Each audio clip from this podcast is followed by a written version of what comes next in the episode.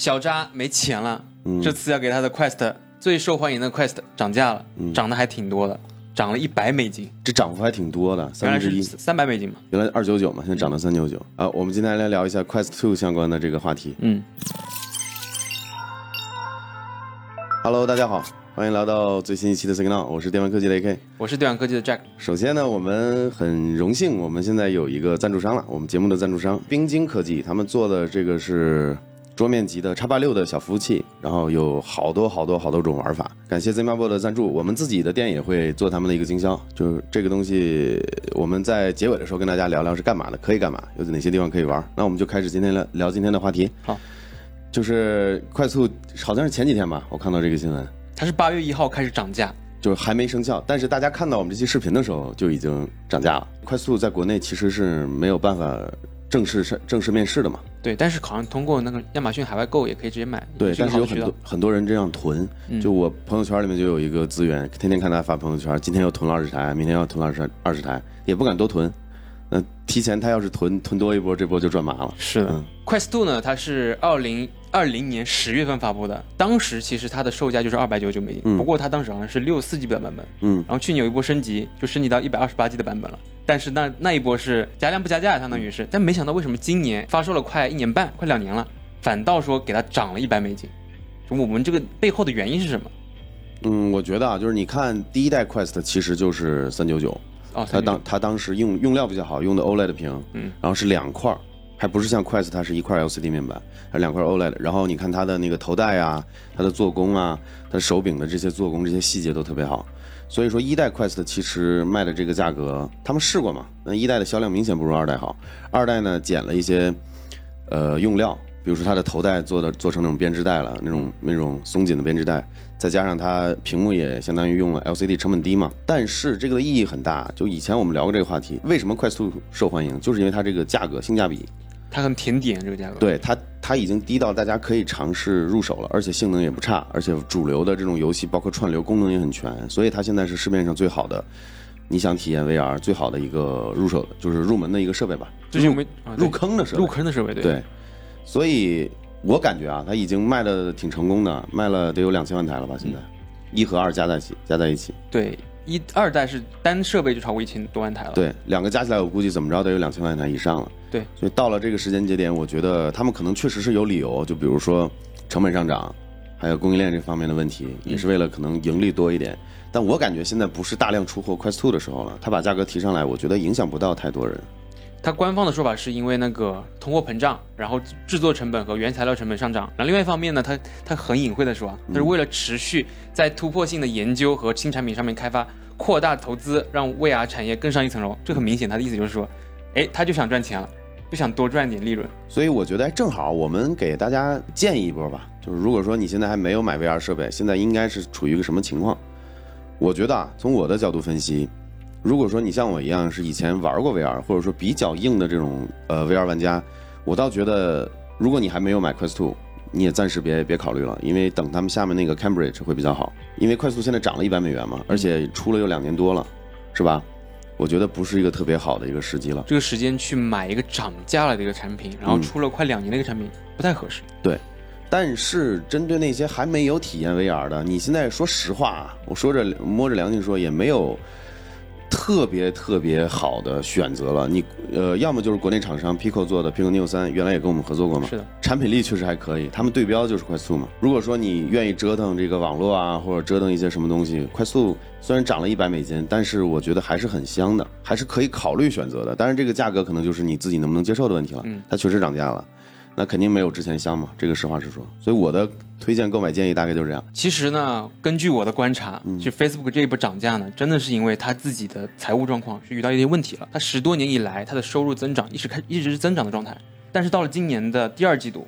最新的那个财报发出来，它的收入增长已经到头了。资本市场呢对它的那个股价的预期呢有降低嘛，它那个股价有很大的跳水嘛，之前一度是突破一万亿美金的。你受大环境影响也是个因素嘛。对，你看我们之前看过万亿美金的特斯拉也降到七千多了，嗯，那 Facebook 好像跌幅更大嘛，可能自己的原因也有，外部原因也有。两个因素，它内部原因，一个是那个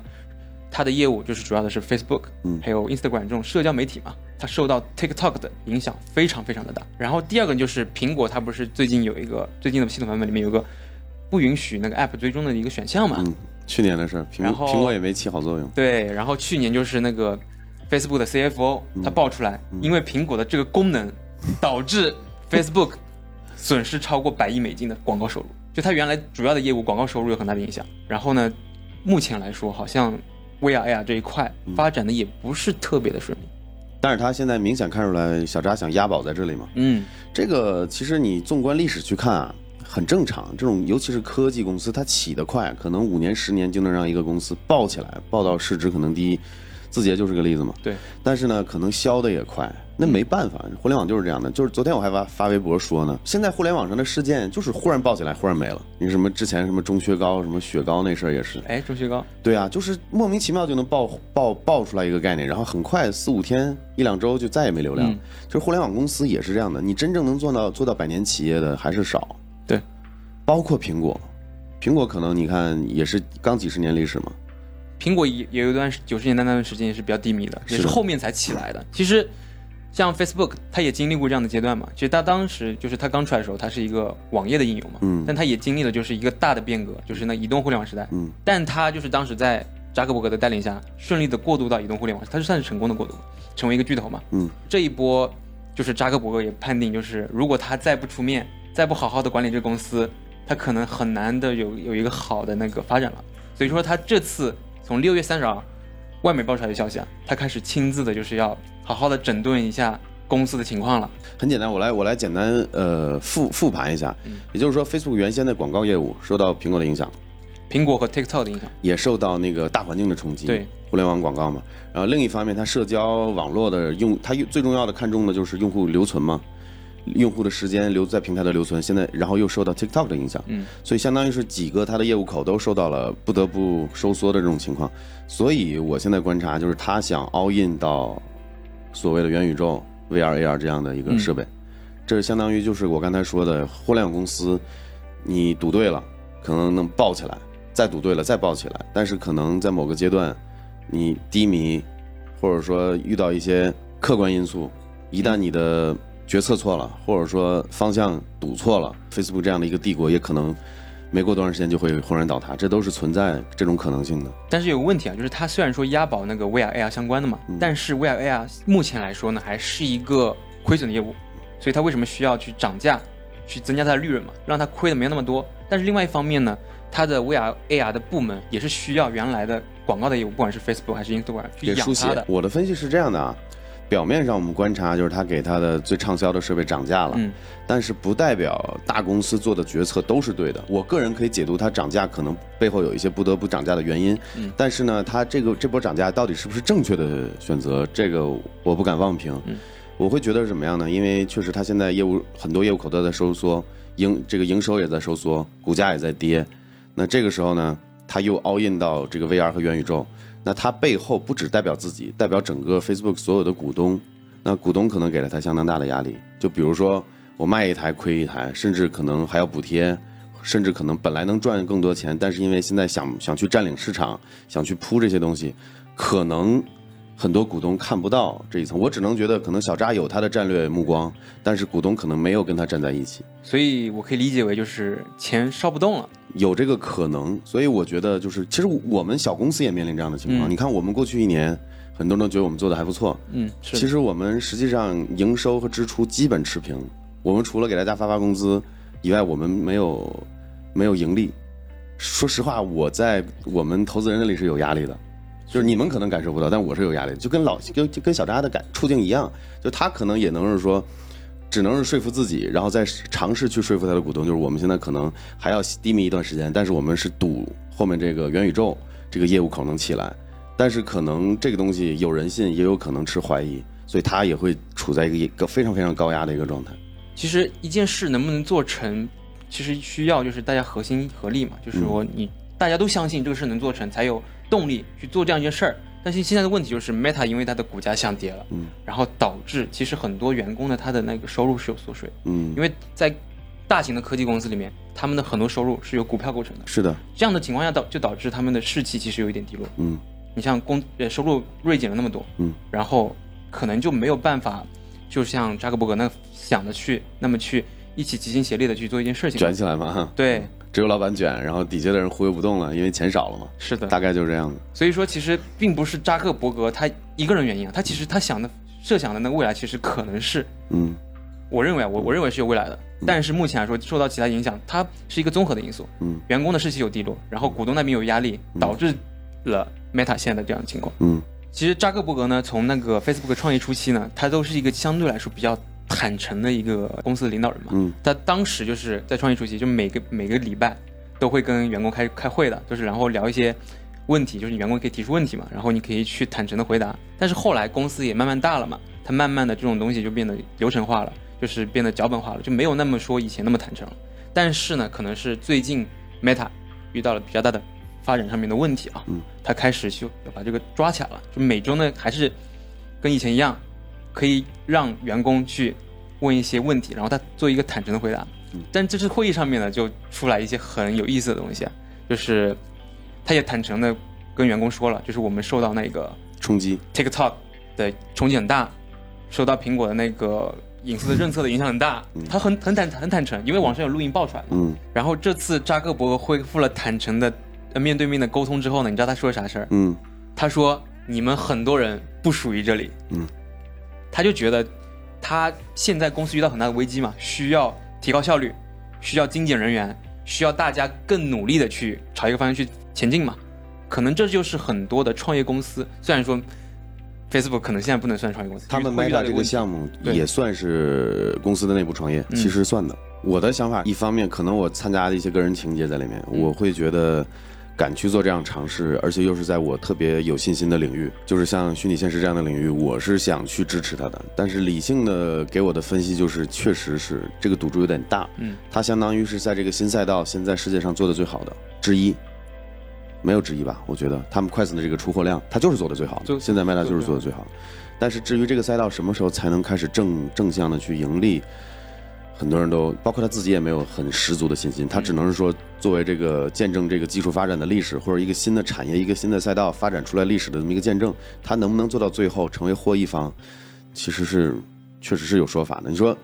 就有可能啊，嗯，他把这个节奏带起来了，元宇宙的概念、VR、AR 这种可穿戴设备。把这概念带起来了，但是他可能没有撑，能撑到最后，他可能被苹果这样的公司摘了桃子。对，也可能会被罗老师摘了桃子，对吧？也有这个可能，所以我就觉得，嗯，我不好现在断言什么，嗯但我从个人情节来说，我希望最早吃螃蟹的或者最早推动这个行业发展的，应该要拿到最大的红利。是，我个人情节上来看，我是这么希望的。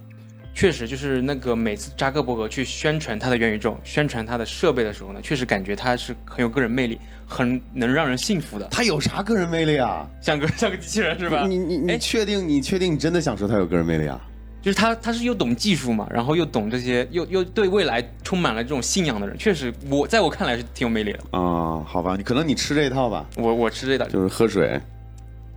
然后面无表情。那像 AK 你怎么觉得他他怎么样？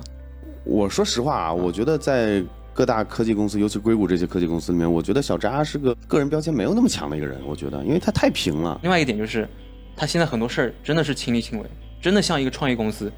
真的像为自己的梦想，所谓的 AI VR 的梦想去奋斗。有点奇怪，就是说哪个公司老板不是很多事儿亲力亲为啊？就是这个东西不应该是体现他个人魅力的地方，应该是他个人有一些号特别强的号召力，有特别强的观点，有特别强的性格。哎，我觉得这个可能是构成一个，呃，个人魅力以以个人魅力为主要标签的一个 CEO。我觉得他在我这儿看可能不算，但我、啊我我挺喜欢他的，实话实说。但我不觉得他应该是个个人魅力很强的 CEO。就是他性格不够强，可能是因为我之前看了一个部电影嘛，就《社交网络》，里面是讲扎克伯格创业的，啊那个对我的影响比较大那个演员可能演的不太像他。啊。对对对对对，他本人挺那啥的，挺木讷的。就是 Meta 现在遇到最大问题，可能就是股东不信任，嗯然后他甚至内部的员工其实对于扎克伯格的那个描述的未来，其实也有点动摇了。这恰恰是一个领导型的人个人魅力没有能够撑起足够信任度的一个表现。是如果他个人魅力特别强，你像老乔，老乔有个什么现实扭曲立场，让大家都都相信他的说法。对啊，洗脑啊，这个这个叫个人魅力强啊。我觉得啊，一一家之见，嗯，我觉得小扎这块差点，而且他其实小扎不比我们大多少。啊小扎好像今年是三十八岁，对啊，他还是挺成功的。对，赶上红利了嘛。嗯，所以话说回来，就 Jack 其实不太看好 Meta。我的结论是，Meta 的这一出可能会把自己搞死，嗯，很有可能。我这儿就不下妄言，我不知道会怎么样，但我个人希望，可能是一个情节吧。我希望就是能带领一个赛道或者开辟一个赛道的人，就应该吃到最大的红利。希望他能，希望 Meta 能够越做越好，越越做越大。这是我个人个人的一个情节。我也希望扎克伯格小扎，他能力挽狂澜，真的把这个 AR VR 行业做起来，而且他是龙头老大。嗯但是呢，就我目前来看呢，因为他人心不齐嘛，因为各界的各种压力，各种外界的压力，我觉得他真的不是很乐观了。也是个考验的一个契机嘛。对其实就是考验一个人，一个管理者或者他有没有这么强大的内心，坚定的去做。乔布斯当年也是经历过很大的一个挫折的，人就是锻炼出来的。后面也是再创辉煌嘛，是的。都是有可能的。他还年轻嘛，OK，那我们今天的关于从 Quest Two 涨价这个事情，我们剖析了一波，呃，Meta 这家公司，还有小扎他们将来的一个方向，嗯我的我我和 Jack 的一些想法吧。那我们今天这个话题聊到差不多，然后我们来介绍一下我们赞助商的产品。这个东西以后也会在我们的店里上，我们会做它最早或者说最大的一个经销商。然后这个产品简单介绍一下，很多人就不知道它是干嘛的。你可以理解为一台小电脑，掌上的小电脑，它什么都能干，能刷 macOS，能刷 Windows，能刷虚拟机，但它原生带的系统呢是一个 Debian 系统的，然后它里面会主要可能会跑一些 Docker 应用，你自己可以怎么玩起来呢？比如说组个 NAS，或者做一个 Plex，做一个 Homebridge、Home Assistant 都可以。然后其实大家能看到它有两个网口嘛，其实它是可以做一个路由器的，你可以甚至刷你想要的这个 OpenWRT 之类的东西。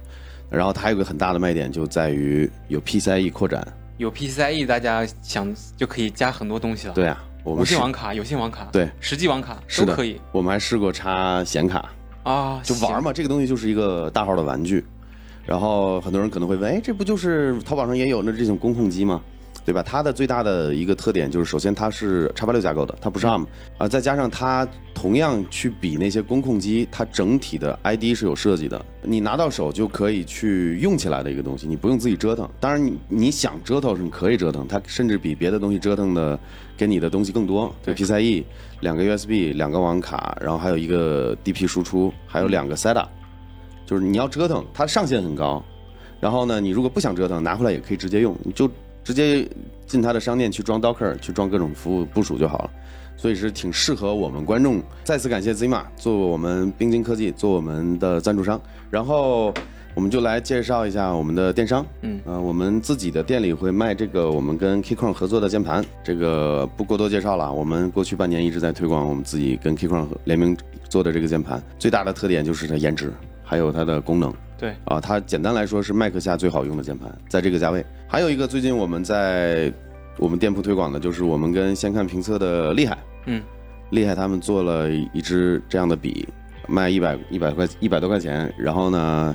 呃，以十分之一的价格，相比苹果自己的笔，实现了百分之八十的功能，就是性价比特别高。平时如果说只是写写写写画画速记的这种，呃，这支笔就完全够用了，完全不需要买苹果那一千块钱的那个 Apple Pencil。嗯，然后最后欢迎大家关注一下我们的店铺，我们有很多隐藏福利，你关注了店铺之后可以解锁。对，嗯我们淘宝店叫做电玩科技，你可以在淘宝上搜索。丸丸是丸子的吧？，对，丸子丸丸子，别说别说错了。OK，那我们今天就这样，我们下期再见，拜拜。拜拜。